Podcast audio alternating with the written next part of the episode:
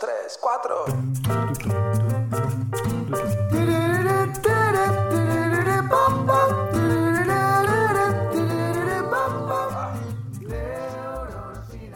Creo que la dimensión financiera es una dimensión más del individuo. Así como existe nuestra salud, así como existen nuestras emociones, el hecho de cómo nos relacionamos con el dinero, el hecho de cómo encaramos nuestra dimensión financiera para nosotros es importante.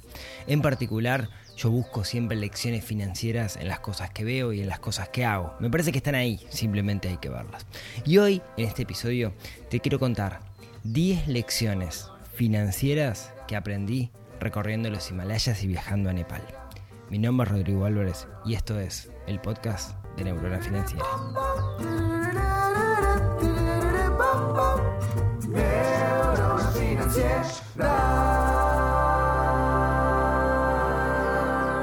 Muy buenos días, tardes, noches para todos. Bienvenidos a un nuevo episodio del podcast. Mi nombre es Rodrigo Álvarez. Desde hace 281 semanas estoy acá contigo acompañando un proceso de mejoramiento con nuestras finanzas personales. La premisa de este espacio es que el dinero es una herramienta, como tal tenemos que aprender a usarla en vez de poner una carga emocional arriba, en vez de actuar por piloto automático. Y si logramos eso, lo que vamos a lograr es dejar de sufrir estrés por dinero, que es la meca. La vida es demasiado corta como para estresarse por algo como por lo material. Entonces, lo que busca este espacio es que ampliemos nuestra visión, que aprendamos técnicas, estrategias para transformar el dinero en una herramienta que nos acompañe en ese proceso de mejoramiento personal o mejorar nuestra vida o ser felices o el objetivo que nosotros tengamos. Y de eso venimos hablando hace 281 semanas en este espacio y hace 10 años por, por, otros medios. Eh, antes de de, arrancar, quería recordarles que todos los jueves mando un correo electrónico donde muy cortito, muy conciso, donde lo que busco es que tengas que reflexiones, que hagas una reflexión con respecto al dinero y tu vida, algo que te dé un, un puntapié para que pienses. Eh, entonces, si tenés ganas de recibir este correo, que es 100% gratuito y todo eso, neuronafinanciera.com, ahí te aparece, dejas tu correo electrónico y te llega.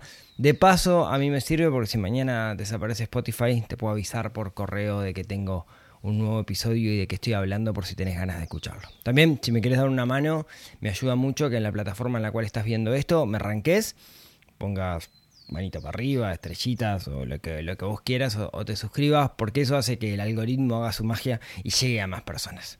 Dicho esto, vamos a lo nuestro. Eh, este es el último episodio donde voy a estar específicamente hablando sobre, sobre Nepal, sobre mi viaje a Nepal, aunque es algo como vivencia que me va a acompañar por el resto de, mi vida. Eh, yo contaba en el episodio 276 del podcast, si no lo escuchaste, puedes ir a escucharlo, una hipótesis, una teoría. Esa teoría era que el hecho de que estamos todo el tiempo conectados, telefonitos, redes, hablando con otras personas, nos hacen no estar solos. Y el hecho de no estar solos minimiza nuestro tiempo de introspección. Como minimizamos nuestro tiempo de introspección, básicamente no sabemos quiénes somos, no, no nos hacemos las preguntas adecuadas. Y como nos hacemos las preguntas, no nos hacemos las preguntas adecuadas, muchas veces terminamos intentando complementar un vacío que sentimos dentro con consumo. Entonces, mi teoría era si estamos mucho tiempo conectados, terminamos gastando más dinero y nos sentimos más vacíos. Por eso es importante la desconexión. Y una de las razones por las cuales viajé a Nepal es porque lo percibí como el lugar más remoto que podía encontrar. Con, digamos, no, no es el más remoto, digamos, pero era lo suficientemente lejos y lo suficientemente remoto como para decir puedo estar desconectado 15 días. No fue la razón por la cual fui, las razones son muchas, por qué Nepal me han preguntado, no lo tengo de todo claro, creo que principalmente por el vínculo que tengo con, con Martín o el respeto que le tengo a Martín, que fue lo que hablé en el episodio pasado, en el episodio 280 sobre Destino Oriente. El resultado fue sumamente positivo, pero también fue distinto al que yo estaba esperando. Si bien no tenía mucha expectativa en el sentido de no era, ah, voy a buscar esto, quizás lo, más cercano era así la, desconexión o salir de mi zona de confort o el esfuerzo físico o la altura o llegar a un lugar donde muy pocas personas han llegado antes. Eh, no, era voy para esto. Muchos de los que estaban en el grupo en realidad eh, son eh, gente que hace trekking comúnmente. Había mucha gente de Chile, que en el fondo del patio de la casa tienen volcanes, ¿no? Entonces había mucha gente que el trekking es parte de su vida. No era mi caso, eh, acá en Uruguay había gente de Uruguay también que el trekking era muy importante. Y ir al, como alguien me dijo alguna vez, ir al campamento base del Everest es la meca de los que hacen trekking. Yo empecé por ese, quizás fue un error, pero bueno. A lo que voy es que todo ese proceso me hizo aprender cosas y no puedo evitar yo en esas cosas que aprendo hacer un enganchecito con lo financiero, ¿no? Es como mi, mi, habilidad, mi superpoder es que todo le veo una faceta financiera, no materialista, no consumista, no asociada a dinero, sino como lecciones financieras que las puedo extrapolar a cómo me relaciono con el dinero y eso me ayuda de alguna forma a mejorar ese relacionamiento. Entonces le quiero contar hoy eh, quizás 10 cositas que, aprendí eh, en, este, en este proceso. Eh, son variadas, son muy distintas y ojalá puedan eh, extrapolar algo a su propia vida y al mismo tiempo también contarles un poco de lo que fue este viaje que muchos me han pedido por, por redes sociales que, les cuente, digamos, más sobre esto. Y este, como les decía, va a ser el último episodio, pero tampoco la quiero, la quiero volar. Bueno, vamos con, lo primero, ¿no? Yo en el episodio 276 hablaba de la desconexión, entonces lo que hice fue la gran turó, ¿no? Me fui a un lugar remoto para estar desconectado. Y acá viene la primera lección que si la tengo que titular es La desconexión es un estado mental. Quiero decir, estaba en un lugar remoto, en un país que quizás tecnológicamente no está tan desarrollado como, el, como los nuestros o como primer mundo, sin embargo, había internet en todos lados. Capaz que no era la mejor internet del universo, pero, pero había. Eh, quiero decir, cuando llegamos, mucha gente fue y se compró un chip. Los que tenemos un teléfono que ni siquiera tienen chip, comprabas un eSIM, digamos, un chip electrónico, no supongo bien electrónico, pero es un chip que no existe físicamente. Y tenías las líneas que querías tener dentro de tu teléfono y un número nepalí y acceso a internet y de una forma muy económica y muy barata. Dicho esto, muchos de nuestro grupo tenían internet. No solo eso, sino que a medida que vas subiendo en la, en la montaña y te quedas en los, en los lodge, ahora después hablamos un poquito de esto, tienen internet, sale 2 dólares, 3 dólares, 24 horas de internet, a medida que vas subiendo el Internet es cada vez peor y cada vez más caro porque pasa a ser satelital y, no, funciona, no funciona muy bien. Eh, pero Internet hay, así que si nosotros queremos buscar la desconexión es más un estado mental interno que buscar un lugar súper remoto porque Internet hoy por hoy hay en todos lados, ahora con Starlink vamos a tener en cualquier lado, entonces se hace imposible el el, buscar la solución afuera y creo que la solución al final del día está adentro. Por otro lado, tampoco es blanco-negro, ¿no? Yo inicié el proceso diciendo, quiero estar desconectado, yo quiero estar desconectado para estar desconectado 15 días y no enterarme de nada, no sé qué. Y, pasó que en casa Aira tuvo un pequeño accidente a los 3-4 días que me fui. Em, se, se, cortó un pedazo de dedo con, una trincheta trabajando en el taller. Eh, no me iba a contar, pero después me terminó contando y bueno, quedé como preocupado, cirujano, cosas por el estilo. Por suerte está bien. Y, y, y, necesité internet, pero no necesité internet para redes sociales. Necesité internet para, che, ¿cómo estás? ¿Qué pasó? ¿Cómo te puedo ayudar? ¿Qué ideas se me ocurren para ayudarte desde acá? ¿Cómo están los nenes? Quiero hablar con los nenes porque los extraño. Entonces, la herramienta en sí misma es como todo, no es una herramienta mala y de hecho en momentos donde uno está lejos es maravillosa porque te permite conectarte con los seres queridos.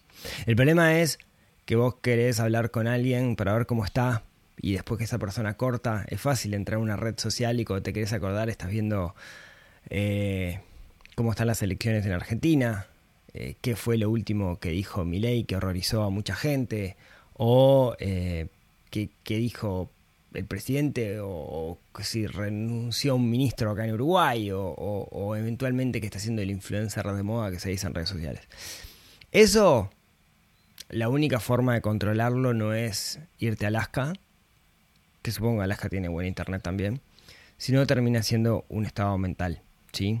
Em, recuerden que la, esa tentación de ver las redes sociales, de ver el feed, de ver Twitter, Instagram, TikTok, lo que sea, básicamente es una inyección de dopamina.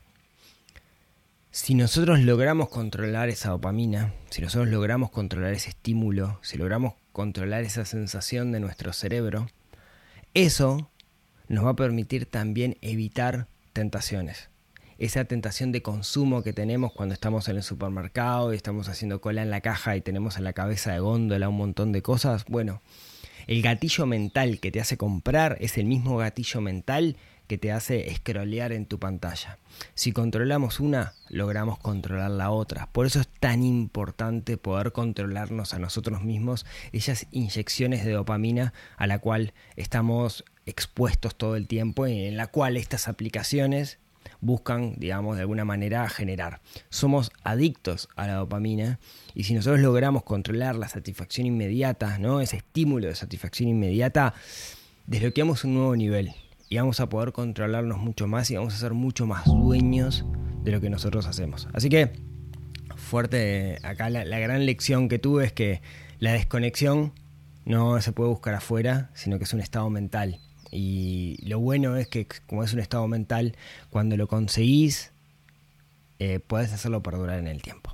¿sí? Segunda, segunda lección, la montaña te hace humilde. ¿A qué me refiero con que la montaña te hace humilde? Existe algo que se llama el mal de altura. Eh, el mal de altura es básicamente a medida que uno va subiendo, uno tiene que ir aclimatando, o sea, no puedes subir de una a 5.000 metros, sino que tenés que ir haciéndolo eh, por, por, por periodos de tiempo, tenés que dormir en cierta altura, como para que tu cuerpo se acostumbre a esa altura.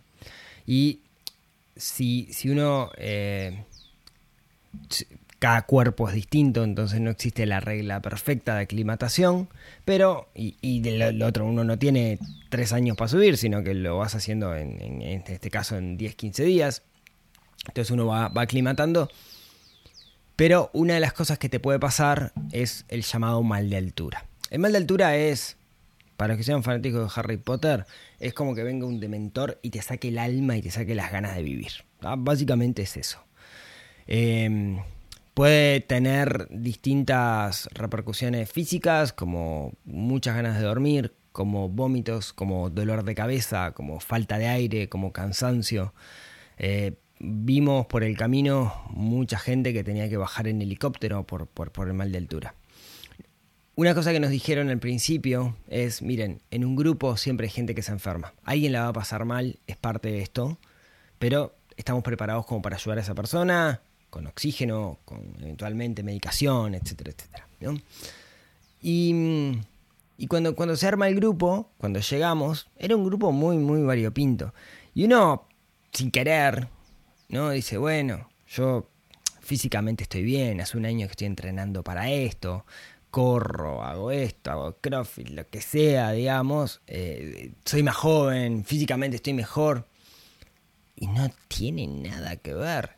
La pasé mucho peor yo, por ejemplo, físicamente, o sea, tuve mal de altura, tuve un día que estuve hecho pelota, que compañeros del equipo que de repente no estaban tan entrenados. Pero nada tiene que ver. Eh, voy a mencionar muchas veces a Osvaldo. Osvaldo era parte del equipo.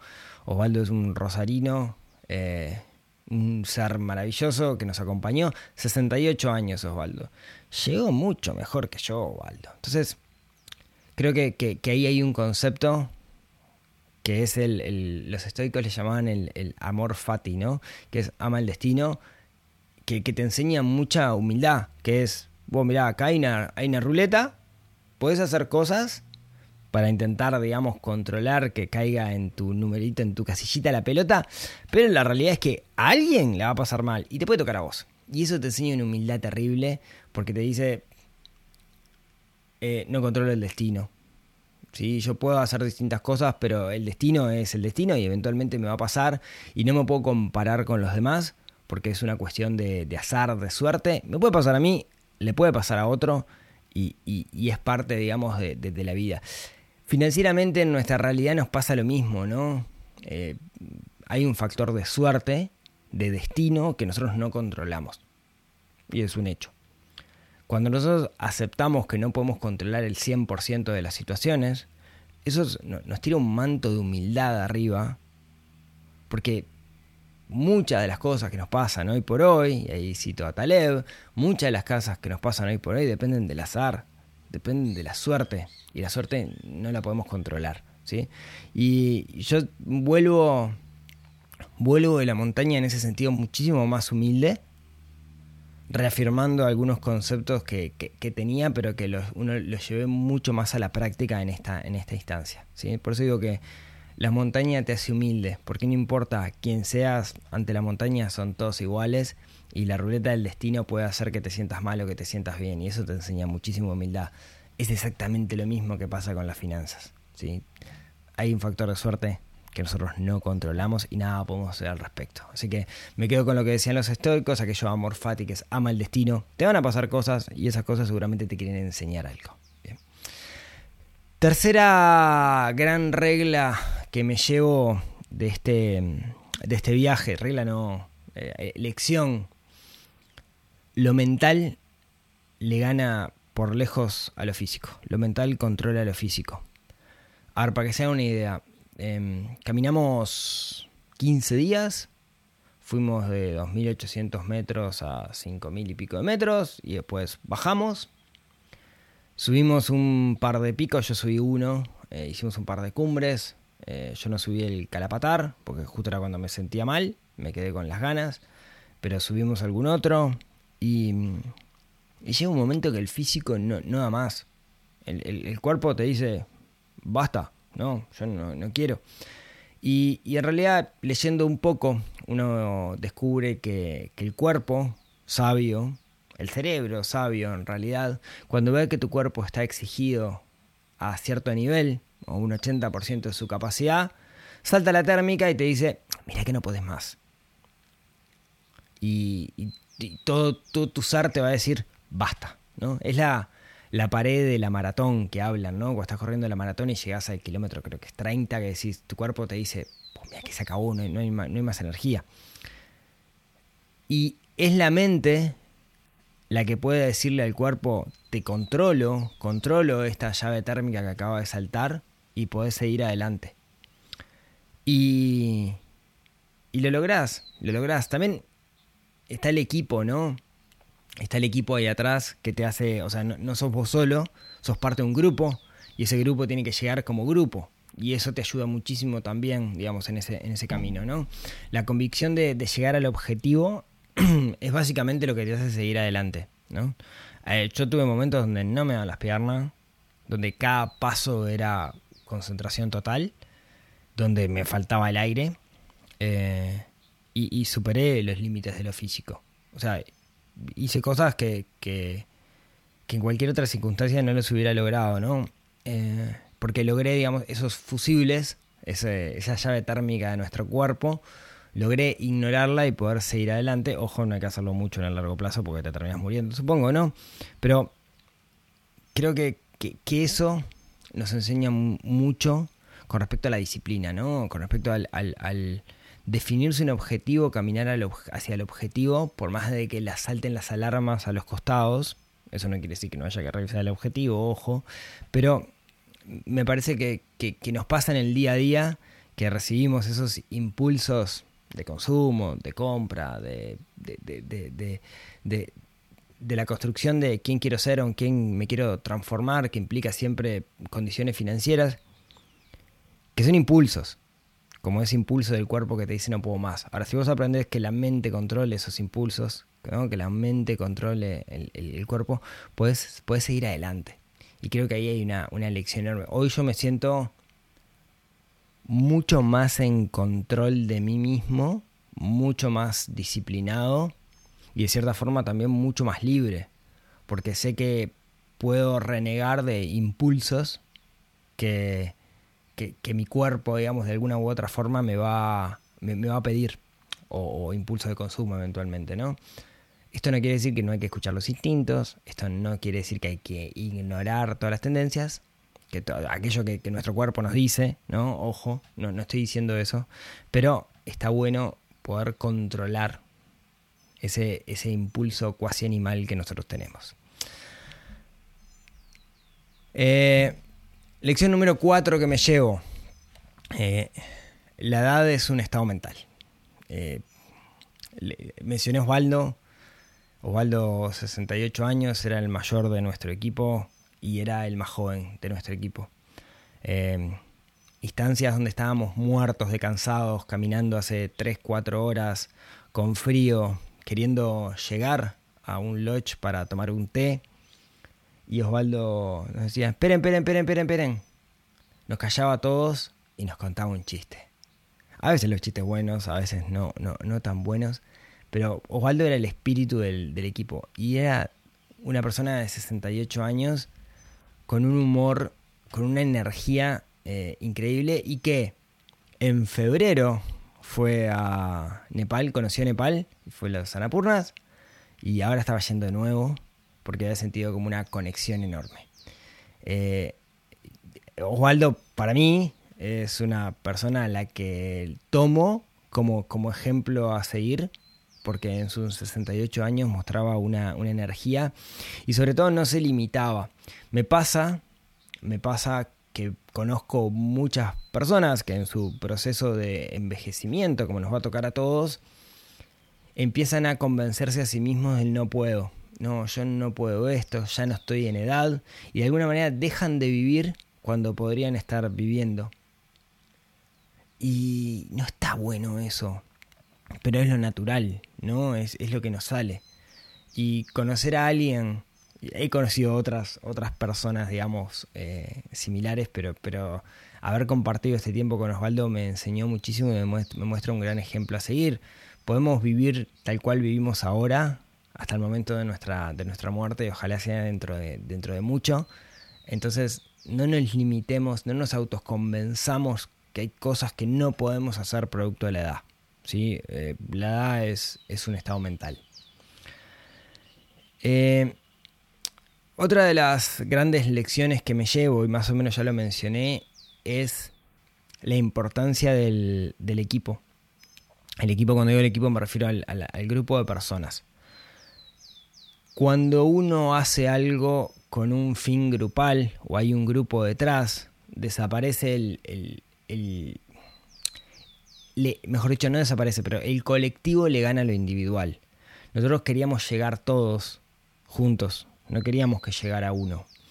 Eh, no importa llegar rápido, lo importante era que llegáramos todos, ¿no? Y, y eso le fue ganando y con el tiempo ese, ese grupo se fue transformando en una cuasi familia. Hoy extraño mucho a muchas de las personas con las cuales compartí mucho tiempo. Éramos un grupo de casi 20.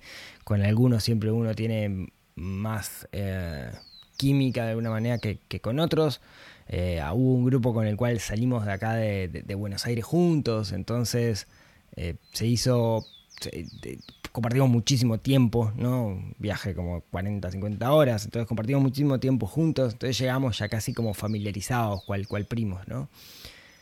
Y, esa, ese, ese grupo, esa conjunción que se arma, como decía, hace que lo colectivo le termine ganando el individual. Y yo le tengo muchísimo respeto a lo colectivo. De nuevo, si hago el, el enganche para, para las finanzas, yo esto lo uso muchísimo. Nosotros en el plan financiero personal, que es el programa de, formación.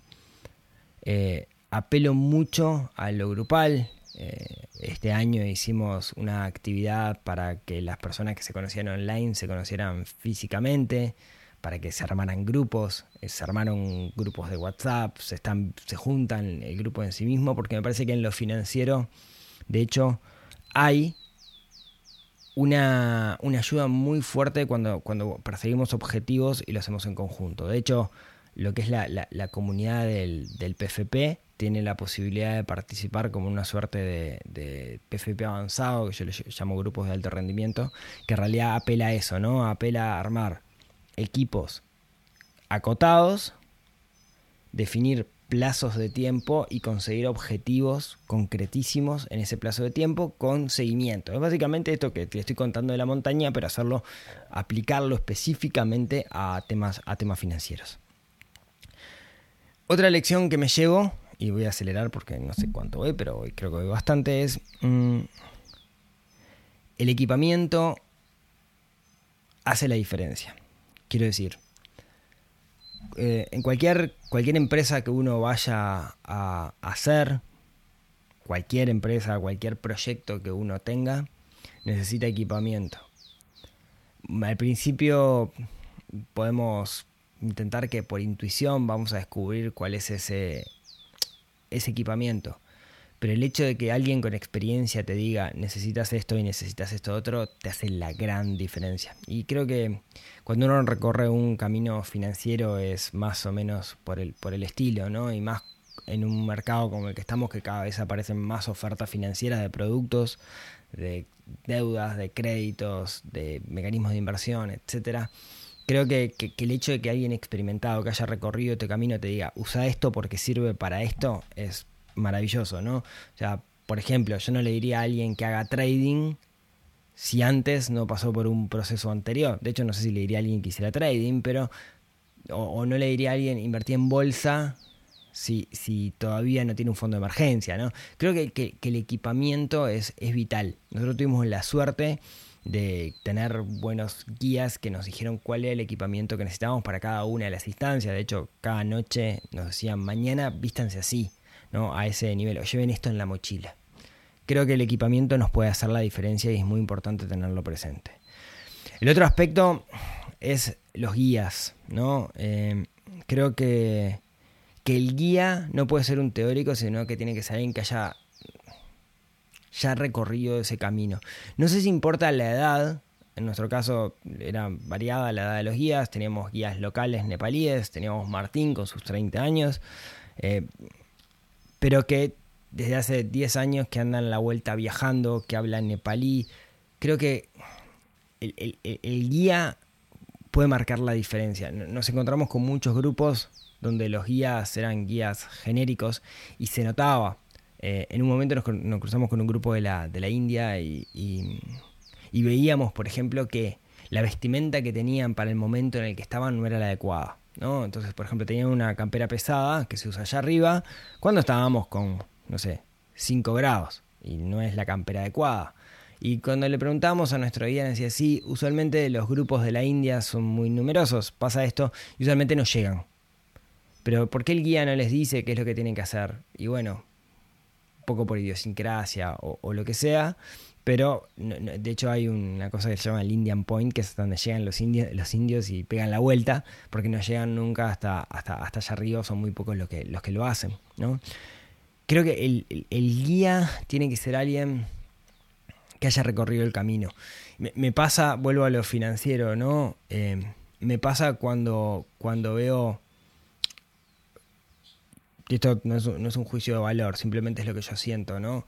Cuando veo gente en el ámbito financiero que es muy, muy, muy, muy joven, que anda cerca de los 20 años, ¿no? Que, de repente está comenzando su vida laboral, pero da consejos cual fuera el maestro revelado. No digo que, haya gente, que no haya gente de 20 años que la tenga muy clara, pero la realidad es que le falta vida, le falta hijos, le falta haber trabajado en relación de dependencia. Entonces, le faltan un montón de cosas por experiencia, ¿no? Muy humildemente lo digo, ¿no? Entonces, hay que tener cuidado con quién seguimos nosotros, los consejos que nos dan, porque en 30 segundos, en un minuto de reel, cualquiera puede parecer un cra. Pero, pero la realidad es que necesitas experiencia, necesitas casuística para, para tenerla clara. Entonces, Ojo, ojo con eso, ojo los guías que elegimos en los caminos financieros o cualquier otro camino que nosotros hagamos. No solamente está la teoría detrás, está la práctica y la práctica te la dan los años. La práctica te la da la casuística. Mm, después, dos, un, par de, cositas más sobre, sobre el pueblo nepalí que, aprendí.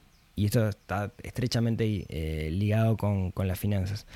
El primero es, los tipos están en, unas condiciones, como hablaba el episodio pasado, muy inferiores a las nuestras en, términos de comodidades. ¿no? Yo contaba que para calefaccionar tienen que usar la, la bosta del jack porque no hay madera. Eh, todo lo que tienen en la montaña lo llevan porteadores, o la gran mayoría de las cosas. Entonces tienen pocas cosas. por ejemplo, fuimos en un lodge que estaban haciendo baños en las habitaciones, pero no tenían water, porque el water no había llegado, porque había que llevarlo desde Katmandú o desde Nancha Bazar y era complicado. Lo que voy es que viven en condiciones materiales mucho menores o, inferiores, si se quiere, a las nuestras o con menos comodidades. Dicho esto, tiene la capacidad de aprovechar cada pequeña cosita que les puede dar un poco de, ayuda. Quiero decir, por ejemplo, no hay leña, queman la bosta de Jack. Por ejemplo, superficie de 4 metros cuadrados, media plana, y te plantan. Y, así ves los, las habas, los repollos, las acelgas, o papas, que es lo único que crece en la altura, aprovechan cada cosa. La orientación de las casas está pensada para que le entre luz del sol, eh, aprovechan el agua de la, de la montaña, eh, aprovechan la piedra. Eh, de alguna manera, al estar en una condición muchísimo menos favorable que nosotros, aprenden a aprovechar cada una de las cosas que tienen. El sol, calientan, tengo por ahí después eh, pues les muestro una foto, pero aprovechan para calentar el agua, aprovechan el sol como con una suerte de antena parabólica que refleja y calienta una pava, ¿no? Eh, eh, aprovechan todo porque tienen poco. Y, eso nos hace pensar cómo nosotros a medida que vamos creciendo financieramente, sería el término, cada vez desaprovechamos más cosas, ¿no? Eh, algo tan sencillo como plantar un árbol que pierda la hoja en invierno puede ser térmicamente una diferencia enorme para una casa y de repente no lo hacemos. ¿sí? Entonces me voy con un montón de, lecciones sobre aprovechar las condiciones que nosotros tenemos. Claro, ellos, yo no le estoy diciendo a todo el mundo salga y cultive porque para eso necesitas también algo que es tiempo y de repente ellos tienen más tiempo como para hacerlo. No sé, a lo que voy es que hay una lección ahí de aprovechemos lo, que tenemos para producir porque estamos en un ámbito de, escasez. Eh, el otro punto, que esto me llamó mucho la atención y estoy dejando el más importante para el final, eh, pero eh, este me llamó mucho la atención y un poco la dinámica de la montaña es la siguiente. Hay distintas culturas en Nepal que viven en los Himalayas, los Sherpas son la más conocida, pero no es la única. Los Sherpas son los guías de alta montaña o se especializan en ser guías de alta montaña. Entonces es normal que los Sherpas acompañen a los expedicionarios que quieren subir al Everest o algún otro pico, la Madablan o Lhotse o alguno de esos. Siempre el compañero de cordada suele ser un, Sherpa o alguien, digamos, nativo Himalaya. No necesariamente tiene que ser un Sherpa, pero digo Sherpa para que se entienda. Ese compañero de cordada, ese Sherpa que, te acompaña, cobra por eso. Es caro subir a una montaña, es caro subir al Everest. Cobra. Y, usualmente junta ese dinero y lo que hace es colocar un lodge. Un lodge son estos hostels, estos hoteles donde uno se va quedando a lo largo de la, de la, montaña. Son en madera, barnizada, muy cálidos en la sala común, quizás un poco fríos en las habitaciones. Pero lo que hacen es colocar un lodge. Ese lodge usualmente está regenteado por su esposa, suelen ser culturas matriarcales, la que manda es la mujer en la cultura.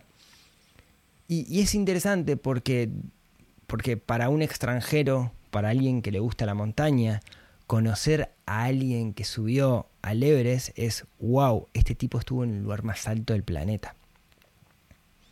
Estuvimos en, Lodge, donde había personas, los dueños del lodge, que se dio la casualidad que justo estaban ahí, los dueños de los lodge habían hecho Everest cuatro, cinco, seis, siete veces como compañeros de, cordada de, quién sabe, europeos, americanos, gente que, sube al Everest.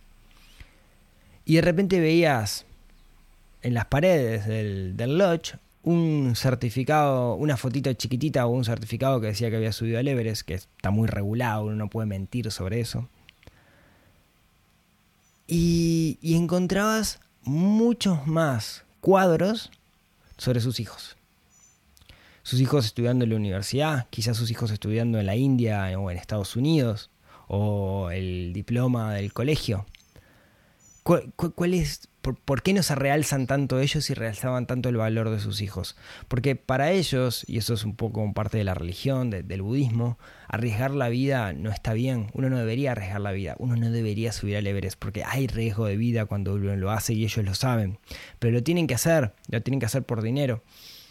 Y llega un momento que cuando ponen el lodge, viven de eso, viven del lodge, y logran no subir más a la montaña. No solo eso, sino que promueven enfáticamente que sus hijos estudien para que sus hijos nunca jamás tengan que arriesgar su vida subiendo a la montaña. Entonces es difícil que los hijos de los Sherpas sigan siendo Sherpas de montaña, porque ellos lo que buscan es que estudien, que sean doctores, que sean abogados, que sean dentistas, que tengan profesiones, porque no quieren que arriesguen su vida. Y me pareció súper loable, porque en realidad en vez de ponerse ellos adelante, yo subía al Everest, subía al punto más alto como haría un occidental, te lo dejan por allá, sí, alguna vez subí, pero mirá, mi hijo está estudiando en Harvard. Y eso vale mucho más, porque no va a arriesgar su vida. A lo largo del tiempo, digamos, va a pasar de que los Sherpas dejen de subir a la montaña y otras subculturas dentro, del, dentro de los Himalayas lo van a tomar, de hecho ya está pasando. Pero me pareció súper interesante ese, aspecto de qué es lo que valoran. No se valoran tanto sus logros personales, sino que logran lo que sus hijos están logrando hoy por hoy como profesionales porque no arriesgan su vida. ¿eh? Para, quedarse pensando. Y el último punto, y esto hablaba la, semana pasada en el mailing, como voy de tiempo, Uf. perdón que se fue para largo. El último punto, que lo decía, lo comentaba en el mailing la semana pasada, los nepalíes son gente feliz.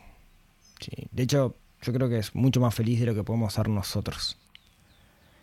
Eh, siempre están pensando en cómo ayudar a los demás, siempre con una sonrisa en la cara y a pesar de las condiciones más desfavorables que comentábamos hace un rato, uno los ve y, irradian felicidad y es muy difícil de transmitir. Y, he hablado con muchas personas que me han escrito por redes sociales, que me han dicho, pa, yo cuando hice el viaje de arquitectura de economía estuve en Nepal, la gente más feliz del mundo es, nepalí. Y, la pregunta que me vengo haciendo es por qué, y no tengo una respuesta todo clara.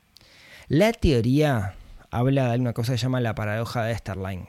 La paradoja de Esterline ya la mencioné en algún episodio del podcast hablando de dinero y felicidad, que es un tema Dinero y felicidad es un tema donde eh, existe lo que llama la psicología de la felicidad, eh, hay mucha literatura al respecto, está como muy, muy, muy estudiado, digamos, ¿sí? Igual creo que cuando uno, una cosa es la teoría y otra cosa es la práctica, cuando estuve ahí, digamos, hubo cosas que me llamaron mucho la atención. Yo les decía, la paradoja de Starline dice que eh, básicamente si uno tiene ciertas condiciones higiénicas resueltas, la gente, eh, lo que diría la teoría, digamos, es cuanto más plata tenés, más feliz sos.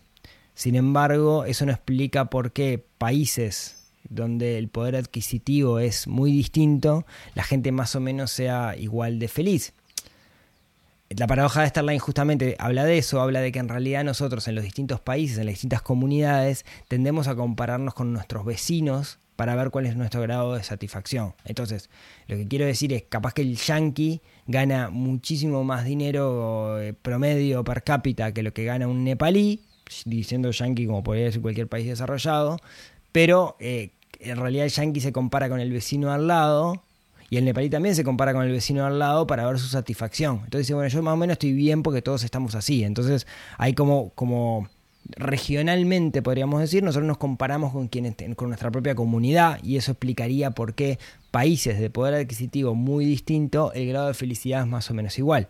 Ahora, esto no explica por qué los nepalíes son mucho más felices.